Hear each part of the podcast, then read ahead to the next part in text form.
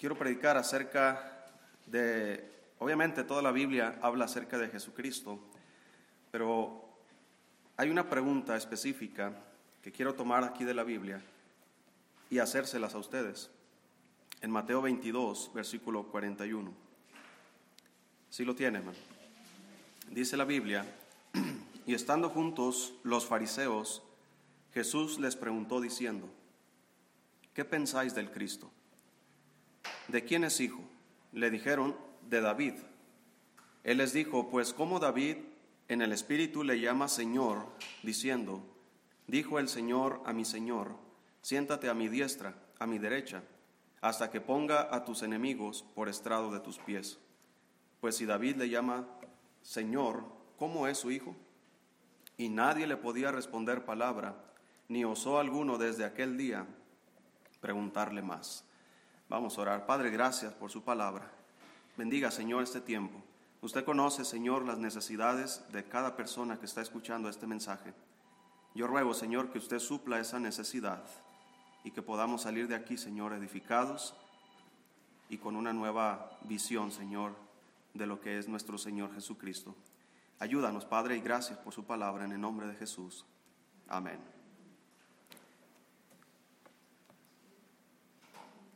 Dice la Biblia, ¿qué pensáis del Cristo? Y esa es la pregunta, hermano, que quiero hacerle. ¿Qué pensáis del Cristo? Si hay algo, hermano, que pasa en nuestras vidas de una manera continua, es que siempre estamos pensando, siempre estamos pensando. Nuestros pensamientos, hermanos, no tienen límite. Nuestros pensamientos puede ser mientras trabajamos, mientras manejamos, mientras estamos dormidos inclusive. No sé si a usted le pasa, hermano, pero eh, yo no puedo dormir muchas veces por estar pensando, estar pensando, a veces por preocupaciones, pero a veces por cosas que, que me cautivan. Principalmente, una de las cosas que, por las cuales me gusta a mí preparar mis mensajes, mis sermones, el sábado en la noche, cuando ya todos están dormidos, es porque eh, siempre, siempre tenía, por ejemplo, mi mensaje para el martes, para el jueves, y el sábado, cuando estaba revisando, surgían nuevas ideas, nuevos pensamientos. Entonces dije yo, voy a guardar todo para el último. Y una vez que termino mi mensaje el sábado en la noche, casi en la madrugada del domingo, me acuesto y sabe que estoy en la, cama, estoy pensando, híjole, se me olvidó escribir esto, se me olvidó poner esto, se me olvidó, y mira, esta idea está mejor que la que había escrito, y me levanto muchas veces en la madrugada y comienzo a escribir los, los nuevos pensamientos que tengo en la noche. No sé si a usted le pasa. Pero hermanos, es una bendición si lo sabemos usar nuestra mente. Saber utilizar nuestra mente para lo que es correcto. Y si hay algo, hermanos, en lo cual deberíamos invertir nuestros pensamientos es en Cristo. ¿Qué pensáis del Cristo? Dice la Biblia. ¿De quién es hijo? ¿Qué pensáis de él? Jesucristo, hermanos, no está haciendo esta pregunta a gente ignorante a la palabra de Dios. Jesucristo, hermanos, no le está haciendo esta pregunta a hombres ateos que no creen en Dios. Jesucristo no le está haciendo esta pregunta, hermanos, a gente que nunca ha tenido contacto con la palabra de Dios. Jesucristo le está haciendo esta pregunta a hombres fariseos. Uno de ellos más adelante en la historia, Saulo de Tarso, él dijo, fariseo de fariseos, en cuanto a la ley, irreprensible. Significa, hermano, que un fariseo, para ser fariseo, tenía que tener una estricta enseñanza e instrucción de la ley de Dios. Así que Jesús le está haciendo esta pregunta a hombres que supuestamente saben y tendrían una respuesta para esta pregunta. ¿Y vosotros qué pensáis del Cristo? ¿De quién es hijo? Y según la sabiduría de ellos le dijeron, de David. Entonces Jesús comienza a enseñarles y a decirles, pues como David en el Espíritu le llama Señor, diciendo, dijo el Señor a mi Señor, siéntate a mi, a mi derecha. Entonces, si David le llama Señor, ¿cómo es su hijo? Hermanos, el mismo Señor de David, el mismo Señor al cual se dijo, siéntate a mi, a mi, diestra, está delante de los fariseos preguntándoles, ¿qué pensáis del Cristo? En pocas palabras, ¿qué pensáis que yo soy? Y ellos no tenían respuesta. Es más, en el versículo 46 dice, y nadie le podía responder palabra, ni osó alguno desde aquel día preguntarle más. ¿Y vosotros, hermanos, qué pensáis del Cristo? Vamos a buscar Mateo 16.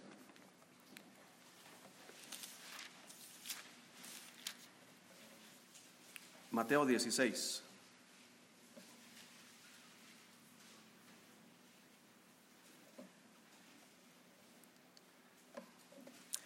Bueno, Carmelo, es una bendición verle aquí con nosotros. Que Dios le bendiga, hermano. ¿Verdad? Y Rubén, ¿verdad? Me dijo. Dios le bendiga a su esposa. Qué bueno que están con nosotros otra vez.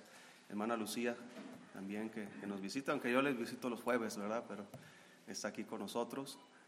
Muy bien. Eh, y aquí la mamá de Nisa, ¿verdad? También. Eh, oramos mucho por usted, ¿verdad? Y, aquí estamos para servirle.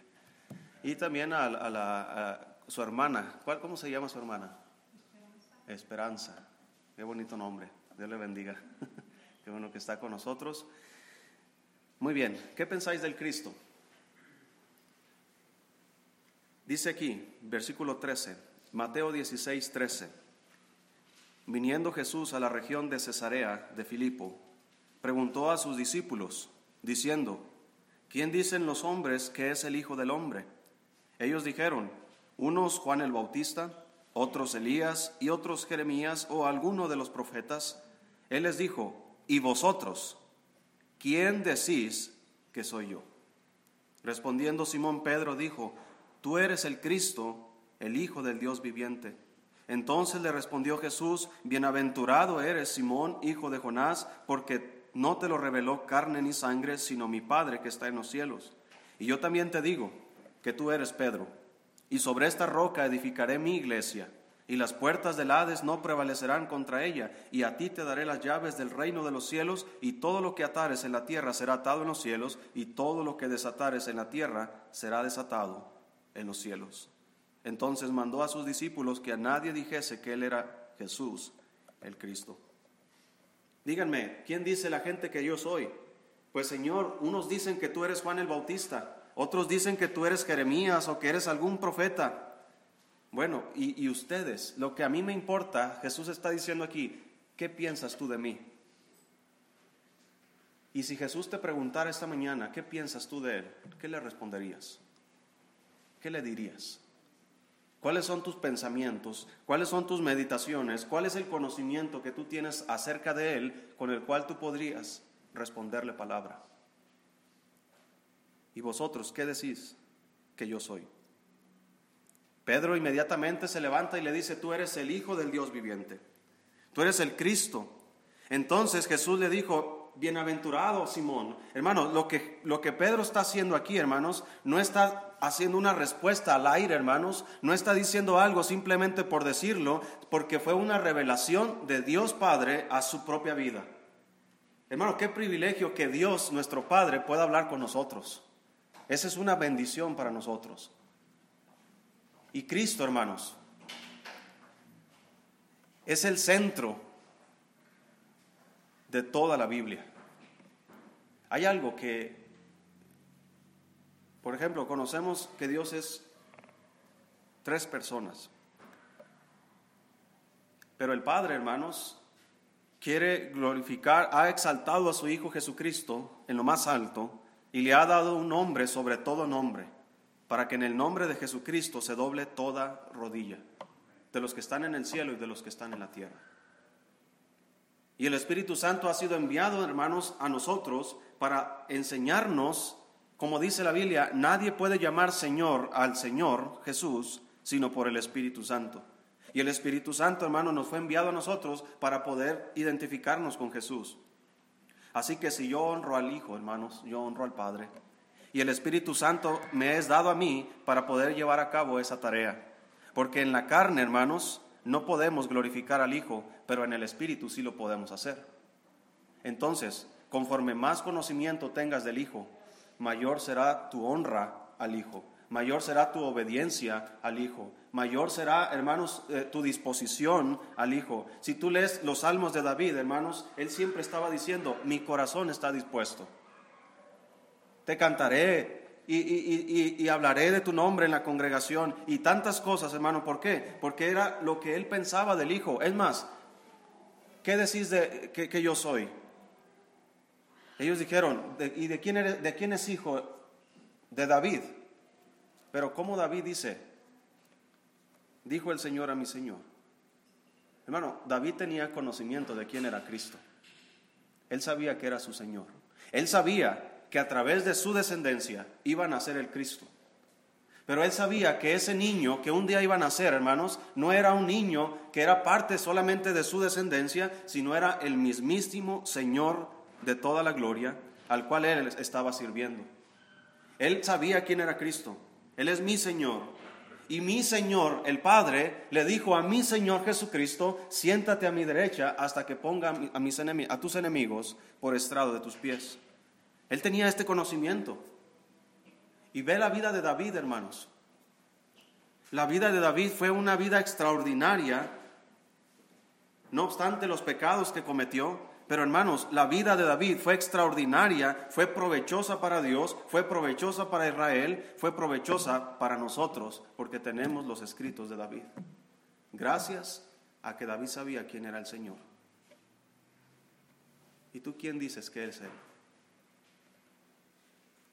¿Qué pensáis del Cristo? El Señor le dio aquí, hermanos, a Pedro una lección muy importante. Pedro, yo te digo que tú eres Pedro. Lo que el Señor le está diciendo a Pedro, mira, tú eres una roca pequeña que fácilmente se puede mover, pero sobre esta roca, hablando de sí mismo, una roca inamovible, porque Cristo es la roca, hermanos, Dice, sobre esta roca edificaré mi iglesia. Y qué bendición, hermanos, que la iglesia está edificada sobre Cristo. Porque Cristo es fiel, Cristo es estable, hermanos. La roca es firme y la iglesia está sobre Cristo y tú y yo somos la iglesia. Entonces, ¿qué estabilidad tenemos si estamos en la roca? Es una bendición. Pero muchos cristianos no conocen estos aspectos de Cristo. Por eso no tienen estabilidad. Por eso no hay firmeza en su vida. No hay edificación, porque Cristo edificó su iglesia sobre sí mismo. Y escuche esto, hermano, las puertas del Hades no prevalecerán contra ella. El diablo, hermano, está intentando destruir a esta iglesia. El diablo lo ha intentado una y otra y otra vez y lo sigue haciendo y seguirá haciéndolo mientras la iglesia siga en pie. Pero tenemos una promesa. El diablo no puede ganar. ¿Por qué? Porque esta iglesia no está fundada sobre nosotros. Si estuviera fundada sobre nosotros, ¿desde cuándo hubiera caído? Pero como está fundada sobre Cristo, esta iglesia sigue adelante, sigue en pie, sigue predicando la palabra de Dios. Aunque la gente oiga o deje de oír, hermanos, al menos sabrán que en este lugar hubo luz para su propia salvación.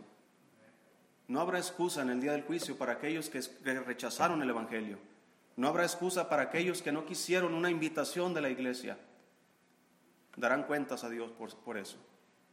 Pero hermanos, tú y yo que estamos aquí escuchando, que tenemos la bendición de estar aquí, déjeme decirle que a, a la iglesia les fue dado las llaves del reino de los cielos.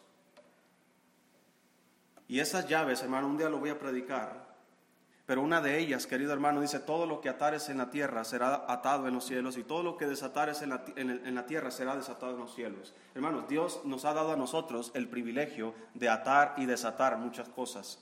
Pero estas cosas, hermano, como Jesús lo dijo en una ocasión cuando sanó a un endemoniado, los discípulos le dijeron, Señor, ¿por qué nosotros no pudimos sacar al demonio? Jesús dijo, es que este género no sale sino con oración y ayuno. Y aquí están dos llaves, hermanos, por las cuales tú y yo podemos atar y desatar. Así que si tú y yo oramos y ayunamos, podemos usar esas llaves de una manera sabia. ¿Qué queremos atar? ¿Qué queremos desatar? Eso depende de en qué nos pongamos de acuerdo. Porque donde dos o tres se pusieren de acuerdo sobre cualquier cosa, dice Jesús, les será hecho. ¿Sí está comprendiendo, hermano, esto? ¿Qué pensáis del Cristo? ¿Tú crees que el cristianismo y, que venir a escuchar la palabra de Dios es simplemente sentarse y, y perder 30, 40, 50 minutos? Hermanos, la palabra de Dios es poderosa. Y venimos a la iglesia, escuchamos su palabra para conocer al Señor, para poder tener un pensamiento más, eh, eh, más correcto, hermanos, más fiel de quién es Jesucristo. Mucha gente ignora, hermanos, quién es Jesucristo. Hay cristianos y hay iglesias completas, inclusive hasta pastores, que no conocen bien a Jesucristo. No saben quién es Él. Yo tengo, hermanos, una salvación firme. Porque mi salvación no depende, hermanos, de mis obras. Mi salvación depende de las obras de Cristo. Entonces, querido hermano, ¿por qué hay tanta gente que piensa que necesita ser bueno para ir al cielo? Necesitamos, hermanos, conocer a Cristo. Busque Marcos capítulo 8. Marcos capítulo 8. Versículo 27.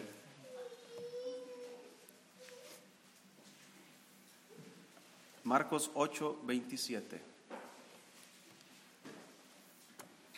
Yo pensé que era Irán. Lloran igual, ¿verdad? ¿Sí estás ahí, hermano? Marcos 8, 27. Dios le bendiga. Es la mamá de... Bienvenida. Dios le bendiga. Qué bueno que está con nosotros. Muy bien. Si está ahí, hermanos, Marcos 8, 27. Salieron Jesús y sus discípulos por las aldeas de Cesarea de Filipo, y en el camino preguntó a sus discípulos diciendo, diciéndoles, ¿quién dicen los hombres que yo soy? Ellos respondieron, unos Juan el Bautista, otros Elías y otros alguno de los profetas. Entonces él les dijo, ¿Y vosotros? ¿Quién decís que yo soy? Respondiendo Pedro le dijo, tú eres el Cristo. Pero él les mandó que no dijesen esto de él a ninguno. Hermanos, es la misma historia, pero aquí se nos da un detalle más específico, hermanos. allá en Mateo se nos dice que ellos iban, hermanos, eh, recorriendo las aldeas de Cesarea de Filipo, pero aquí se nos dice que en el camino, preguntó a sus discípulos diciendo, ¿quién dicen los hombres que yo soy? Mientras van caminando, hermanos, es lo que yo les decía al principio, siempre estamos pensando, aunque Cristo, hermanos, físicamente no está aquí, porque Él está sentado en la diestra del Padre, pero a través del Espíritu Santo Él sí está aquí. Y cuando usted va caminando en su camino, Cristo va con usted. Y cuando usted está en su casa, Cristo está con usted. Y cuando usted está pasando problemas, Cristo está con usted. Pero vuelve la misma pregunta. ¿Quién decís que soy yo? ¿Estás en problemas? ¿Qué piensas de mí? ¿Qué puedo hacer al respecto? Hermanos, si supiéramos quién es Cristo realmente y lo conociéramos mejor, estaríamos más preparados para enfrentar cualquier problema, cualquier necesidad, la que sea, porque no hay nada imposible para Él. Pero como a veces ignoramos quién es Él y no sabemos, hermanos, quién es Él y no conocemos lo que Él puede hacer y no conocemos las promesas que Él nos ha dado, ignoramos estas cosas y dice la Biblia, mi pueblo fue destruido porque le faltó conocimiento. Y hermanos, tenemos tanta, tantas cosas importantes, tantas cosas buenas en la Biblia, pero las ignoramos. Escuché esta anécdota de un, de un pastor llegó un hombre, hermanos, un indio americano, pidiendo comida ahí en los Estados Unidos. Llegó a una casa, hermanos, de, una, de, un, hombre blanco, de un americano blanco, y, le tocó la puerta y le dijo, ando buscando que me des comida, lo que sea, un dólar, lo, lo que tengas. Y el hombre blanco lo invitó, hermanos, a pasar a su casa. Y le dijo, siéntate ahí y yo voy a prepararte algo para comer. Entonces el indio americano se sentó en la mesa, hermanos, y él traía colgado aquí en, su cuello, hermanos, una, una bolsita de cuero. Y el hombre americano blanco le preguntó, ¿qué es lo que traes ahí colgado en tu cuello? Dice, eh, alguien dice, traigo un papel aquí, pero nunca lo he leído. Alguien me lo dio hace años y me dijo que si un día necesitara ayuda, que sacara este papel y este papel me podía ayudar. Pero nunca lo he leído. Y le dijo el hombre blanco, ¿me prestas el papel para leerlo? Y no hay problema, sacó el papel y se lo entregó. Y él comenzó a leer en el papel, hermanos, que decía que ese hombre indio había peleado, hermanos, en la guerra de independencia junto con George Washington. Que él era un héroe de guerra. Y que tenía derecho a una pensión de parte del gobierno para todas sus generaciones. ¿Por qué andaba pidiendo comida? ¿Por qué andaba de casa en casa pidiendo cosas para comer? Porque no había leído la carta. ¿Y por qué tú y yo andamos mendigando también? Porque no has leído la carta. Tú no sabes las promesas que Dios tiene para ti. Y andas mendigando pensando, ¿quién me va a ayudar? ¿Cómo le voy a hacer? Cuando no sabes que Cristo, hermano, está con nosotros todos los días hasta el fin del mundo. Pero lo ignoras. Y andamos pidiendo ayudas por otras partes, tenemos, hermanos, necesidades económicas y andamos pidiendo préstamos, andamos pidiendo prestado, andamos endrogándonos de aquí y allá, hermanos, tratando de conseguir lo que necesitamos, cuando la Biblia nos dice, pedid y se os dará. Pero no lo hacemos, no pedimos. Y cuando pedimos, porque ignoramos muchas cosas, pedimos mal para gastar en vuestros deleites. ¿Qué pensáis del Cristo? ¿Tú crees, hermano, que Él es, Él es un Dios eh, ignorante a nuestras necesidades? ¿Tú crees que Él es un Dios, hermano, que no le importan nuestras vidas, nuestros matrimonios, nuestras familias? ¿Tú crees, hermano, que, que Él no tiene un interés especial por ti? Lo tiene. Pero muchos lo ignoran. Tú y yo estamos aquí esta mañana por la gracia de Dios.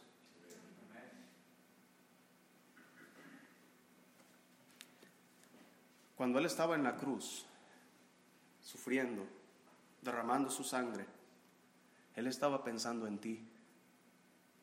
Porque Él es omnisciente, Él es omnipresente y Él, hermanos, todo lo sabe. Él conoce, hermanos, todas las personas, desde el primer hombre que Él creó hasta el último hombre que nacerá en este mundo, hermano, Él los conoce y conoce cuántos cabellos tiene en su cabeza. Así que cuando Él está en la cruz, hermano, hace alrededor de dos mil años atrás, tú y yo ni siquiera estábamos en el pensamiento de, nuestros, nuestra, ¿cómo se dice? Nuestros ancestros pero sí estábamos en el pensamiento de Dios. Él conocía este día y él sabía que tú ibas a estar aquí sentado y él sabía que tú ibas a estar escuchando su palabra. Hermano, no creas que tú y yo estamos aquí por nuestros propios medios y por nuestras propias iniciativas y por nuestro propio poder. Estamos aquí porque Él nos ha traído aquí. Así que, ¿qué pensáis de Él? Él, eh, hermanos, Él sabe lo que piensa de nosotros. Él nos, dijo, yo, él nos dijo, hermanos, yo sé los pensamientos que tengo de vosotros, pensamientos de paz y no de mal. Pero ¿qué piensas tú de Él? Mientras vas en el camino, el Señor, hermanos, quiere hacernos preguntas. Mientras estás en tu casa, hermanos, haciendo comida, hermana, o estás lavando los trastes, o estás lavando el carro, estás en tu trabajo, hermano, el Señor quiere platicar contigo. No desperdicies, hermanos, esta oportunidad de conocer al Señor en el camino. Dice también en Lucas 9, vamos a ir rápido, hermanos, porque se nos va el, tiempo. Lucas 9, 18. Es la misma historia, hermanos, pero se nos da otro detalle. Dice ahí, aconteció que mientras Jesús, ¿qué estaba haciendo, hermanos? Oraba aparte. Entonces en Mateo se nos dice que iban por las regiones de Cesarea de Filipo con sus discípulos, les hizo una pregunta. En Marcos se nos dice que en el camino, mientras iban caminando, hermanos, él estaba haciendo esta pregunta a sus discípulos, pero ahora aquí se nos dice que Él está orando. ¿Sabe qué está pasando aquí, hermanos? Mientras Jesús va con sus discípulos caminando, Él está platicando con Dios. Él está hablando con Dios. Y en su plática con Dios, hermanos, Él comienza a hablar con los hombres. Él comienza a hablar con sus discípulos. ¿Qué dice la gente que yo soy? Y ellos le dijeron, unos Juan el Bautista, otros Elías, otros algún profeta de los antiguos ha resucitado. Y él les dijo, ¿y vosotros quién decís que yo soy? Entonces respondiendo Pedro, dijo, el Cristo de Dios. ¿Sabe qué está pasando aquí, hermano? El Señor está hablando con su Padre y el Señor está hablando con sus discípulos.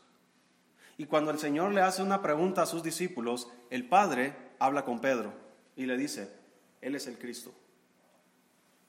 ¿Se fija, hermano, cómo está esta cosa aquí? Qué privilegio es que podemos hablar con Dios, que podemos hablar con Jesús y que el Padre puede hablar con nosotros. Hermanos, pero Dios no nos va a hablar a nosotros si no abres la palabra de Dios. No esperes, hermanos, que el Padre te hable del cielo. Y Él puede hablar del cielo, sí lo puede hacer, hermano. Pero dígame, ¿usted está en la condición para que Dios le hable a usted desde el cielo? Cuando ni siquiera estamos en condiciones de abrir la Biblia para hablar con Dios en su palabra. Somos irresponsables y negligentes en leer la Biblia y queremos que Dios sea lo suficientemente bueno con nosotros para que Él abra los cielos y se manifieste a nosotros y nos hable con una voz audible. Hermano, ¿quién crees que somos nosotros? Pero ¿qué crees que es Él? Si Él quiere hablar, hermano, si Él mismo, el Señor Jesucristo, quisiera, si Él quisiera, Él podría aparecerse aquí en medio de nosotros físicamente. ¿Usted cree eso, hermano? Sí, Él es Dios y Él puede hacer lo que Él sea, lo que Él quiera. Él no tiene límites como nosotros. Yo no puedo presentarme físicamente delante de Él en el cielo, hermano, porque yo tengo límites. Pero gracias al Espíritu Santo yo puedo presentarme en el trono de la gracia por medio del Espíritu Santo. Pero Él no tiene límites. Y Él está aquí en medio de nosotros. Y Él conoce lo que tú piensas de Él. Y Él conoce lo que tú sabes de Él. mientras Él está orando. Mira, hermano, hay veces que yo voy pensando. De hecho, mi esposa me dice que me quiere comprar vitaminas, porque se me olvidan las cosas. Pero la realidad es que no puedo detener mi mente. Vamos a cierto lugar y ahí voy manejando. Y de repente me paso a la calle y me dice, era por aquí. Mi mente le digo, yo voy pensando. Tengo que darme la vuelta a la otra cuadra e ir a donde íbamos. Siempre me pasa, porque siempre estoy pensando. Y mientras pienso, hermano, termino platicando con Dios.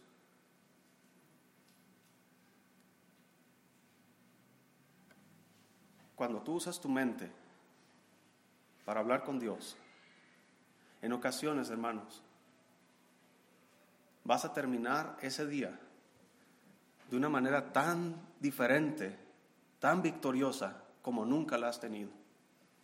No creas que simplemente te tienes que arrodillar y esa es la manera en que podemos orar, hermanos. No, hermanos, podemos orar mientras caminamos, podemos orar mientras manejamos, podemos platicar con Dios, aun cuando estás haciendo las compras, hermanos. Tú puedes hablar con Dios y decirle, Señor, dame sabiduría para saber escoger las cosas que debo comprar para la casa. Y el Señor habla contigo, hermano. El Señor, hermano, está interesado contigo hermano, está interesado en ti, en tu familia, que Él también está interesado en, tu dieta, en lo que tú comes, en, tu, dinero, en tus finanzas, en que tú tengas ahorro. hermano, él, él está interesado en cada aspecto de nuestras vidas. Él conoce si ahorita se está desarrollando una enfermedad en tu cuerpo. Y Él, hermanos, como en muchas ocasiones, como en el caso de, de Lázaro, hermano, que acabamos de leer en la lectura, eh, eh, esa enfermedad que se había producido en Lázaro, hermano, que le dio muerte a Lázaro, Dios ya lo sabía, Cristo ya lo sabía. Y Él permitió que esa enfermedad lo llevara hasta la muerte porque Cristo quería mostrar algo importante para su pueblo. Él quería mostrar su gloria. Él quería mostrar que Él tiene poder para resucitar a los muertos. Y dígame hermano, ¿no tendrá el mismo poder hoy día el Señor Jesucristo de resucitar a los muertos? Si Él quiere, puede levantar a cualquiera de los que están en las tumbas. Solo si Él quiere. Lo hará un día. Está escrito, los muertos en Cristo resucitarán primero. Pero estoy hablando de ahorita. Algo atípico, algo como en el caso de Lázaro. Él puede hacerlo. Y si Él puede levantar, hermanos, a los muertos, que físicamente o científicamente, entre comillas, es imposible que alguien vuelva de la muerte. Porque, hermanos, la muerte y la vida no son cosas físicas, son cosas espirituales. Y el único que tiene poder sobre las cosas físicas y espirituales es el Señor Jesucristo. Él no tiene límites. Así que pregúntate, ¿y tú qué crees del Cristo? ¿Qué pensáis del Cristo? ¿Tú crees que Él no puede resucitar lo que ha muerto en tu vida? ¿Tú crees que Él no puede levantar tu matrimonio? ¿Tú crees que no puede restaurar tu vida? ¿Tú crees que no puede perdonar tus pecados? ¿Tú crees que Él no puede, hermanos, traer a tu vida gozo y paz que tanto necesitas? ¿Qué pensáis del Cristo? Pero muchos ignoramos todas estas cosas. Dice Salmos capítulo 10, hermano. No sé si voy a terminar aquí.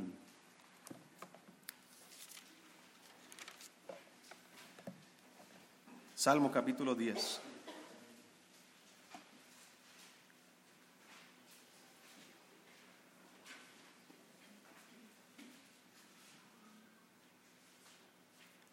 Dice ahí el versículo 4.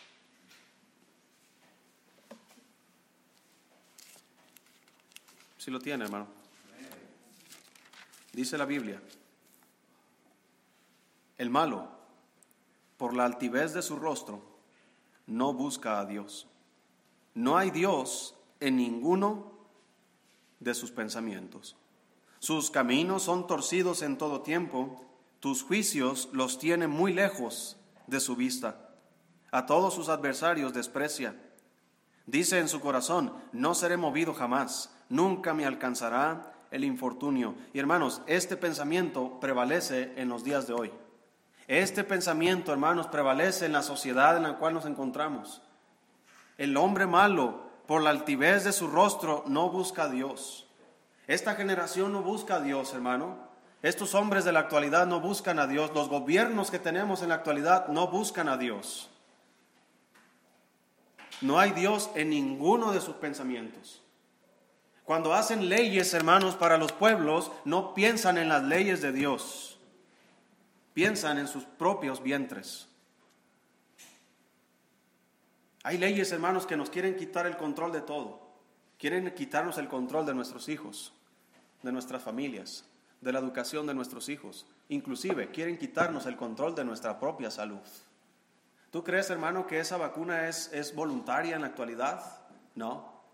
Así empezó pero todo es un ensayo para llevarnos hasta la marca de la bestia y gracias a Dios que los que somos en Cristo no vamos a estar para ese día.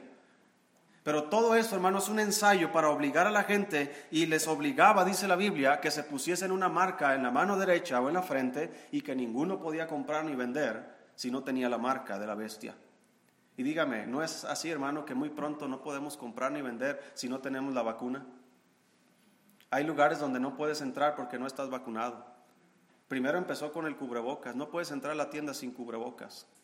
No puedes comprar ni vender con cubrebocas. Los, comerciantes que, tenían, que no, cumplían las reglas, ¿qué hacían? Les clausuraban. No puedes vender. Un día todo, hermano, será controlado por el anticristo. Y nadie podrá comprar ni vender si no se pone la marca de la bestia. Y todo eso, hermano, ya está comenzando. Porque los hombres están haciendo leyes en contra de las leyes de Dios. No hay pensamiento de Dios en su, mente. Ellos no piensan en Dios, hermanos. Ellos no piensan en, que si van a ofender a Dios con sus leyes, que si van a ofender a Dios con sus obras.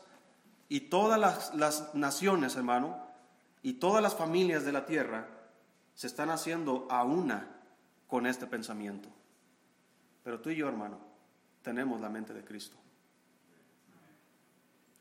Pero no es una mente automática donde ah, eres salvo, pum, ya tienes la mente de Cristo.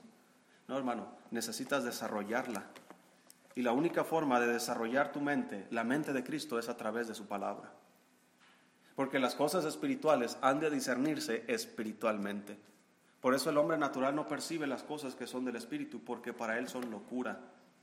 Qué locos son los cristianos que están ahí sentados escuchando a otro loco allá arriba.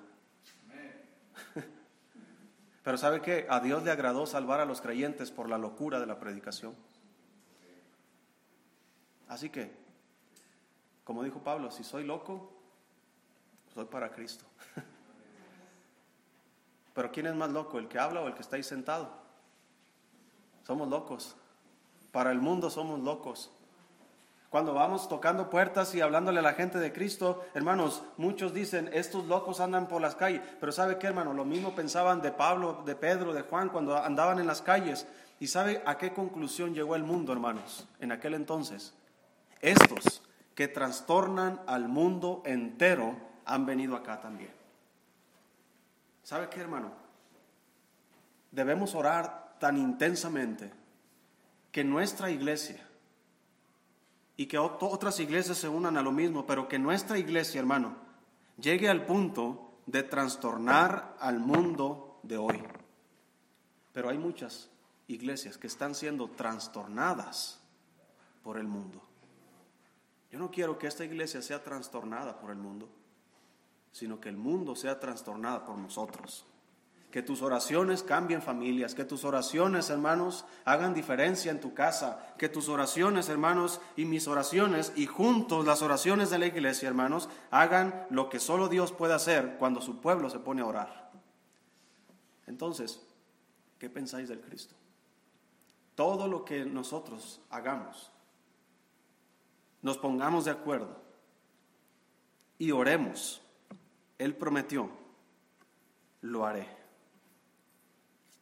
Pero si no lo hacemos, si no oramos, si no lo conocemos, si no sabemos qué es lo que Él es capaz de hacer por nosotros, por nuestras familias, por nuestra iglesia y por nuestra sociedad, si no sabemos qué es capaz de hacer el Señor, hermanos, entonces, ¿cómo vamos a saber pedir? Por eso los discípulos le dijeron al Señor, Señor, enséñanos a orar, como, como los discípulos de Juan, como Juan les enseñó a sus discípulos, enséñanos a orar a nosotros. Y sabe qué, hermano, aunque Jesús les enseñó el, como conocemos el Padre nuestro, o la oración modelo, Jesús ya les había enseñado por su ejemplo. Siempre estaba orando. Cada vez que él iba a hacer algo, siempre oraba. Cada decisión que él iba a tomar siempre oraba.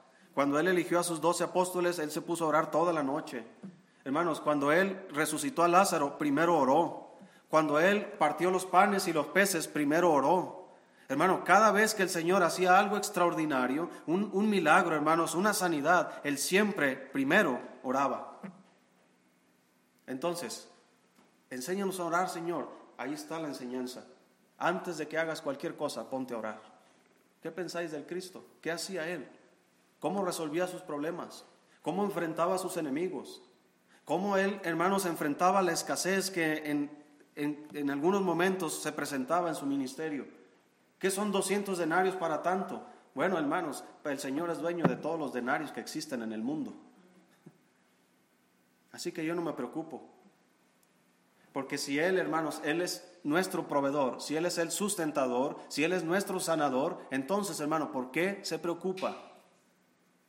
Pero cuando no conocemos bien al Señor, entonces sí nos preocupamos.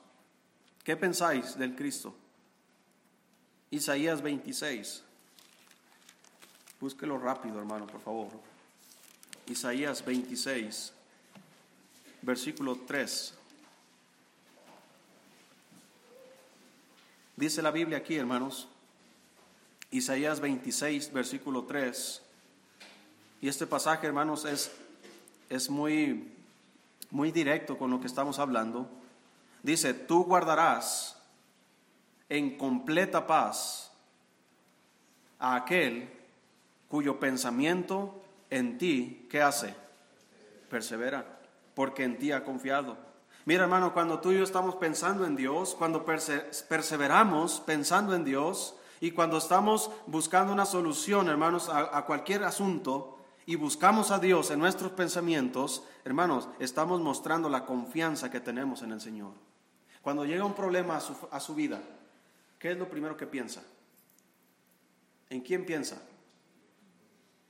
¿En el compadre que le puede prestar? ¿En el banco? ¿En sus ahorros? ¿En qué piensa?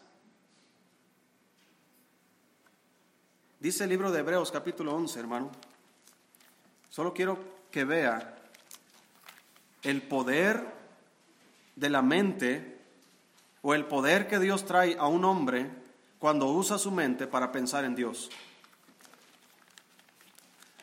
Se dice, hermano, que la mente es poderosa.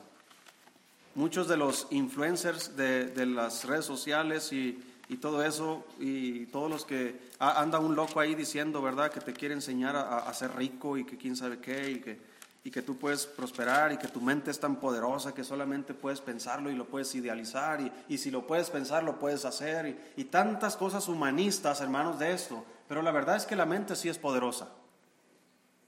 Hermano, la medicina, por ejemplo, utiliza la mente para probar medicamentos. ¿Sí, sabías eso? Hay, un, hay, hay, pruebas que hacen de medicamentos, hermano, y hay placebos. ¿Sí ha conocido eso? Placebos. Es una medicina falsa. No es nada, es simplemente una pastilla que parece pastilla, pero no es pastilla. Y le dan la pastilla al enfermo, el placebo, y le dan a otro enfermo de la misma enfermedad la pastilla que ellos están haciendo. Y hermanos, los efectos son los mismos. Lo que pasa es que en este los químicos de la medicina estuvieron actuando en este enfermo, pero en este su mente estuvo actuando en este enfermo. Dios hizo la mente, ¿sí sabía eso? Y es algo extraordinario. Hay radio, no sé cómo se llaman, pero miran tu cerebro cuando tú estás hablando, se ilumina. Cuando tú estás escuchando música, ¿sabes qué pasa, hermano? Tu mente es como si estuvieran los fuegos artificiales cuando tú estás escuchando música. Pero cuando tú tocas música, haz de cuenta que tu cerebro es una luz completa. Tu mente es poderosa. Así que, si tú usas tu mente para conectarte con Dios, imagínate los límites, las cosas que tú podrías realizar. Por eso dice la Biblia, que si nosotros tenemos fe en Dios y no dudares nada, te será hecho lo que pides. Por eso el Señor nos dijo, si tuvieres la fe como un niño, porque el niño, ¿sabes qué usa su mente, hermano? El niño sabe que su mente es poderosa. El niño cree lo que tú le dices. Si tú le dices que lo vas a llevar a Disneylandia, él cree que lo vas a llevar a Disneylandia. Él confía en ti. Y Él está esperando la fecha para que lo cumplas. Y si el tiempo se va y no, no pasa nada, Él te lo va a estar recordando. Papá, no me has llevado. Y, hermanos, yo le digo a mi esposa, nunca hay que decirle a nuestros hijos nada. Porque ahí están todo el día y papá, y papá, y papá, y papá, y papá. Hermanos, ¿sabe qué me están enseñando mis hijos? Que ellos son más insistentes y más persistentes con su padre que yo con el mío. Y tú y yo pedimos a Dios, Señor, ayúdame en esto. Y no pasa nada y decimos, Dios, pues tú no me puedes ayudar. Y vamos con el compadre, y vamos con, a pedir un préstamo, y vamos con los médicos, y vamos con esto, y vamos con lo otro, hermano. Y queremos buscar soluciones a todos lados, menos con el, el único que puede traer solución real. Por eso el Señor dijo, si tuvieres la fe como un niño, porque ellos creen de verdad. Tu mente es poderosa. Así que hermano, cuando tú estés pasando una dificultad, una necesidad, por más difícil e imposible que sea resolverla, eso es para ti y para mí imposible. Pero no hay nada que sea imposible que Dios no pueda resolver. No hay nada. Pero ¿qué pensáis del Cristo? Dice Hebreos 11, si tú lees esta historia en Génesis, hermanos, cuando Dios le dice a Abraham, Abraham, dame a tu hijo, tu único hijo Isaac, a quien amas, y ofrécelo en holocausto sobre uno de los montes que yo te diré. Y Abraham dice la Biblia, hermano, que muy de mañana enalbardó su asno y tomó a sus siervos y cargó y llevó a su hijo, hermanos, y fueron hasta el monte que Dios le había dicho. Y él llegó al monte y puso la leña, hermanos, y su hijo le preguntó, Padre, he aquí la leña y el fuego, pero ¿dónde está el holocausto para, para Dios? ¿Dónde está el cordero para el holocausto? ¿Sabes qué está pensando Abraham, hermanos? Dios se proveerá de cordero, hijo mío. Pero Abraham no está mirando ningún cordero. Porque la fe, hermanos, dice la Biblia, es la certeza de lo que se espera, la convicción de lo que no se ve.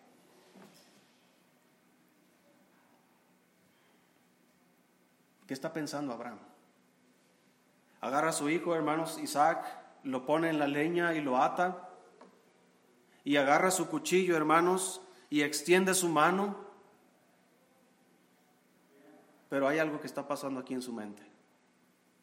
Y el Espíritu Santo lo revela al escritor de Hebreos y nos dice, Hebreos 11, versículo 17, por la fe Abraham, cuando fue probado, ofreció a Isaac. Y el que había recibido las promesas ofrecía su unigénito, habiéndosele dicho, en Isaac te será llamada descendencia, pensando que Dios es que, hermanos, poderoso para levantar aún de entre los muertos, de donde en sentido figurado también le volvió a recibir. Hermano, lo que está pasando en la mente de Abraham en el momento más oscuro de su vida, él está agarrando un cuchillo, hermanos, y va a degollar a su hijo. Ahora, Dios le detuvo antes de que eso pasara, porque el propósito de Dios no era matar a Isaac, sino probar la fe de Abraham. Pero si Dios hubiese dejado que Abraham, hermanos, matase a su hijo, dígame hermano, ¿cuándo Dios ha faltado a su palabra?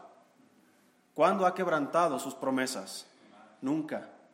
Y él le dijo a Abraham, mira, en Isaac te será llamada descendencia. Voy a hacer de ti una gran nación.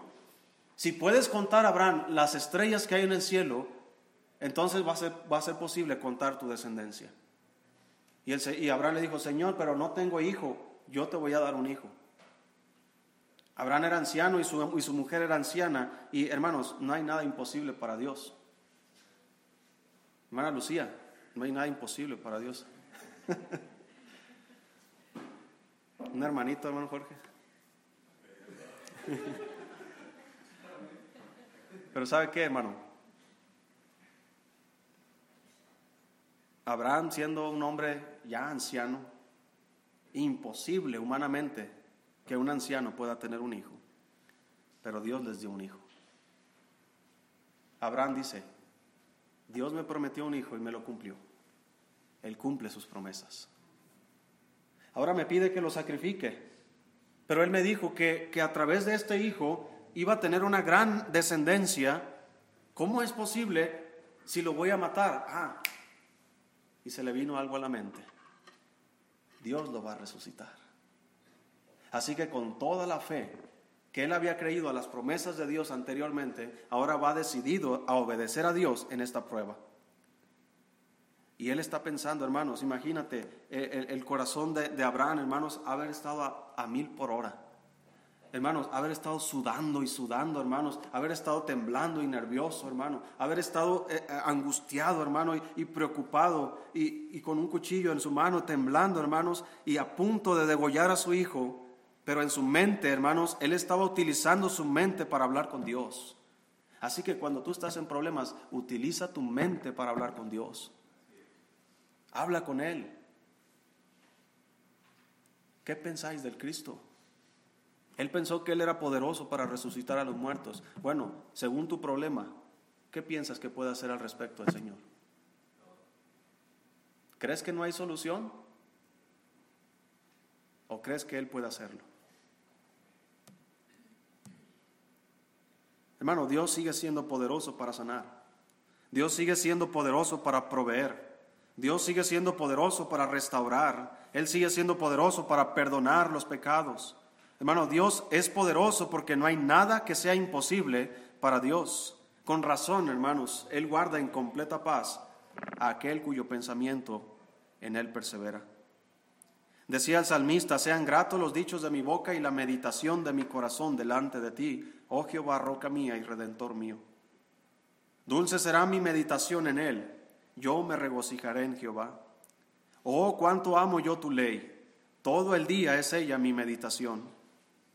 También decía el salmista, se enardeció mi corazón dentro de mí, y en mi meditación se encendió fuego. Y así proferí con mi lengua, hazme saber Jehová mi fin. Quiero que busque Lucas 24. Vamos a terminar con este pasaje.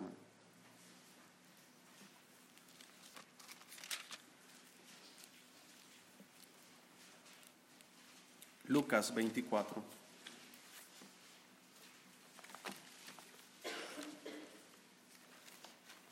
Cada vez que leo este pasaje, hermano, de esta historia,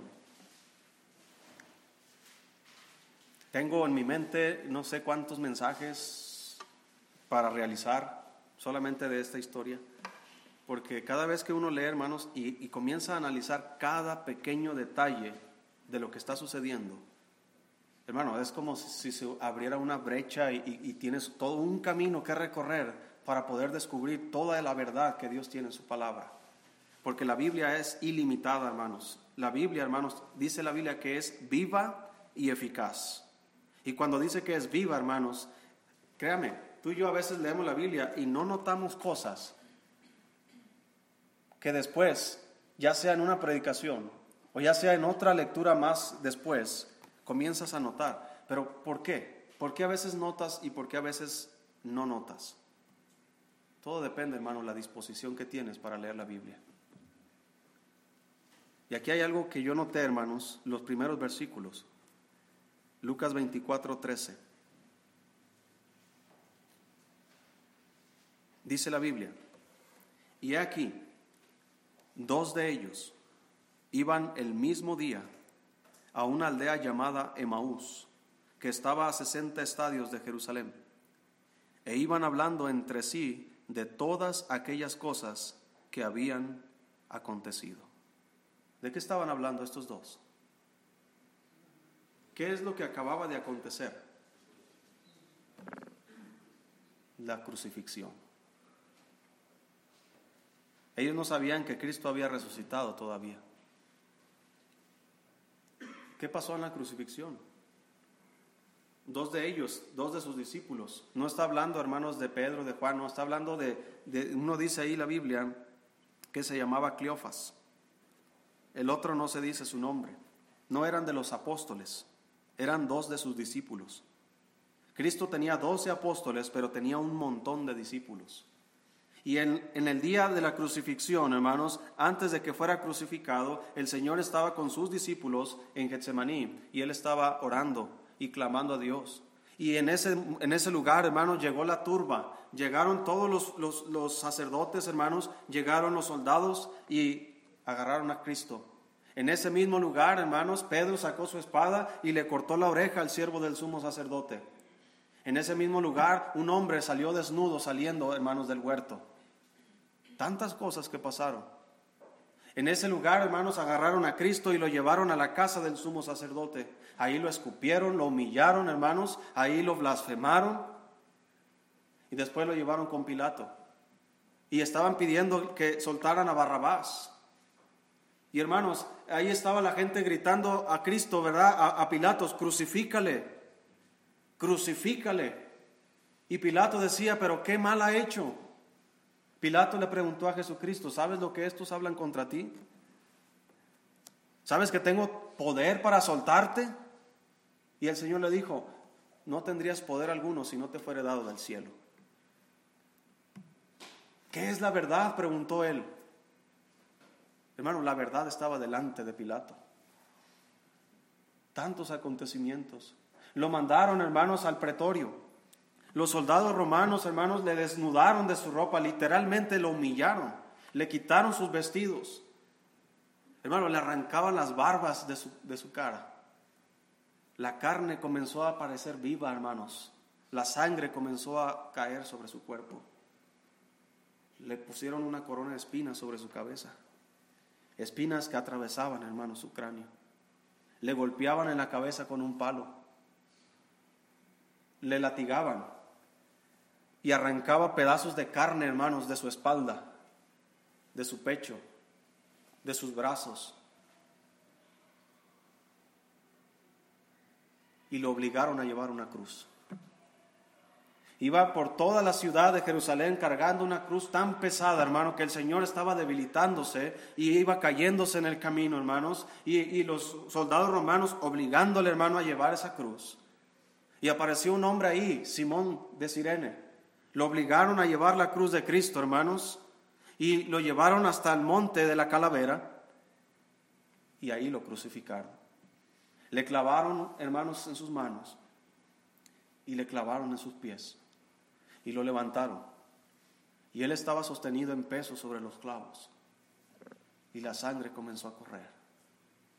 Y le gritaban desde abajo, si eres el Cristo, bájate de ahí y creeremos en ti. Los sacerdotes decían eso. Los fariseos decían eso. ¿Qué pensáis del Cristo? Es un farsante, decían ellos. A otros sanó y no se puede salvar a sí mismo. Mírenlo ahí. Y Cristo comenzó a decir, ¿verdad? Dios mío, Dios mío, ¿por qué me has desamparado? Y ellos decían, mira, Alías llama a este.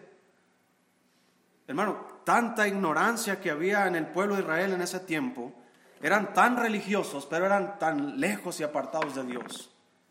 El mismo Señor decía de ellos, este pueblo de labios me honra, pero su corazón está lejos de mí.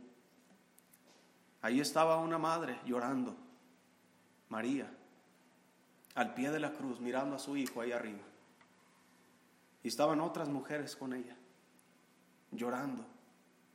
Y ahí estaba Juan, el apóstol, llorando. ¿Y dónde estaba Cleofas? Y el otro discípulo. Probablemente andaban entre la multitud observando y mirando todo esto.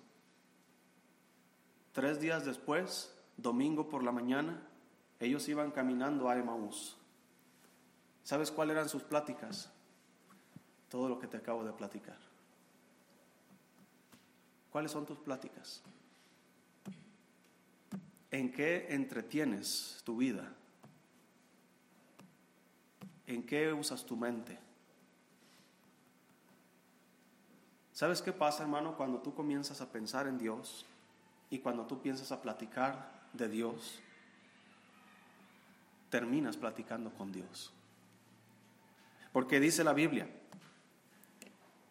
acercaos a Él y Él se acercará a vosotros.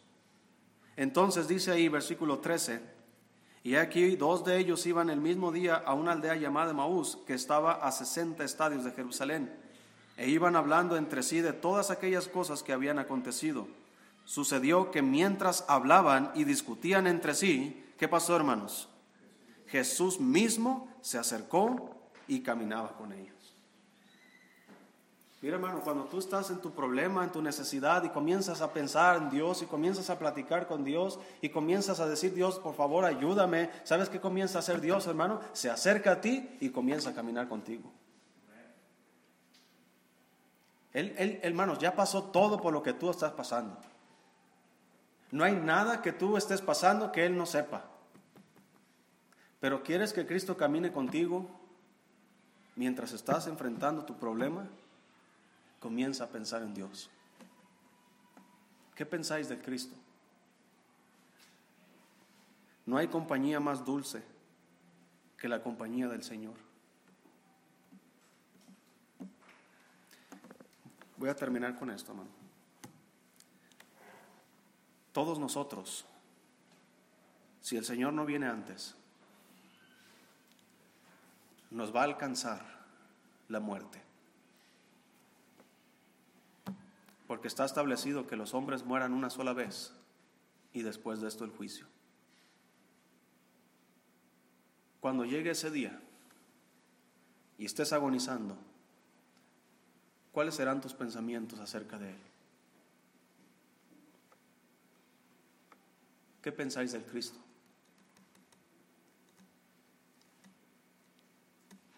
¿Estás listo para enfrentar ese día? Hermano, yo estoy preparado. Yo estoy listo. Yo no le tengo miedo a nada. que pueda matar mi vida, porque yo sé en quién he creído. Y estoy seguro que es poderoso para guardar mi vida.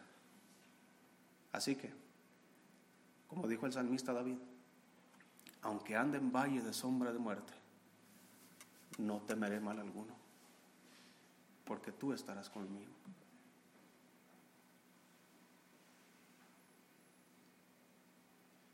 Cuando el rico y Lázaro murieron, el rico que no creía en Dios, en cuanto murió, dice la Biblia, abriendo sus ojos estando en tormentos. Pero dice la Biblia que, el, que Lázaro, vinieron los ángeles de Dios y se llevaron a Lázaro al seno de Abraham. Yo no sé cómo funciona eso, hermano. Yo desconozco muchas cosas del mundo espiritual. Yo no sé si cuando yo muera el, Dios manda ángeles, ¿verdad? Y me lleva. No, sé qué pasa. Lo único que sé es que cuando yo muera voy a estar en el cielo. Es lo único que sé. ¿Cómo, ¿Cómo si Dios me va a mandar un camión del cielo, un avión del... No sé. Pero voy a llegar al cielo. Y lo importante, hermano, no es el lugar, lo importante es quién está ahí. Y eso es lo que me motiva a mirar el cielo como la, la más grande bendición que Dios nos ha dado. Así que, ¿qué pensáis del Cristo? Si tú no conoces a Cristo como tu Salvador personal en esta mañana, si tú no sabes cómo ir al cielo cuando tú mueras, déjame decirte qué puedes pensar del Cristo.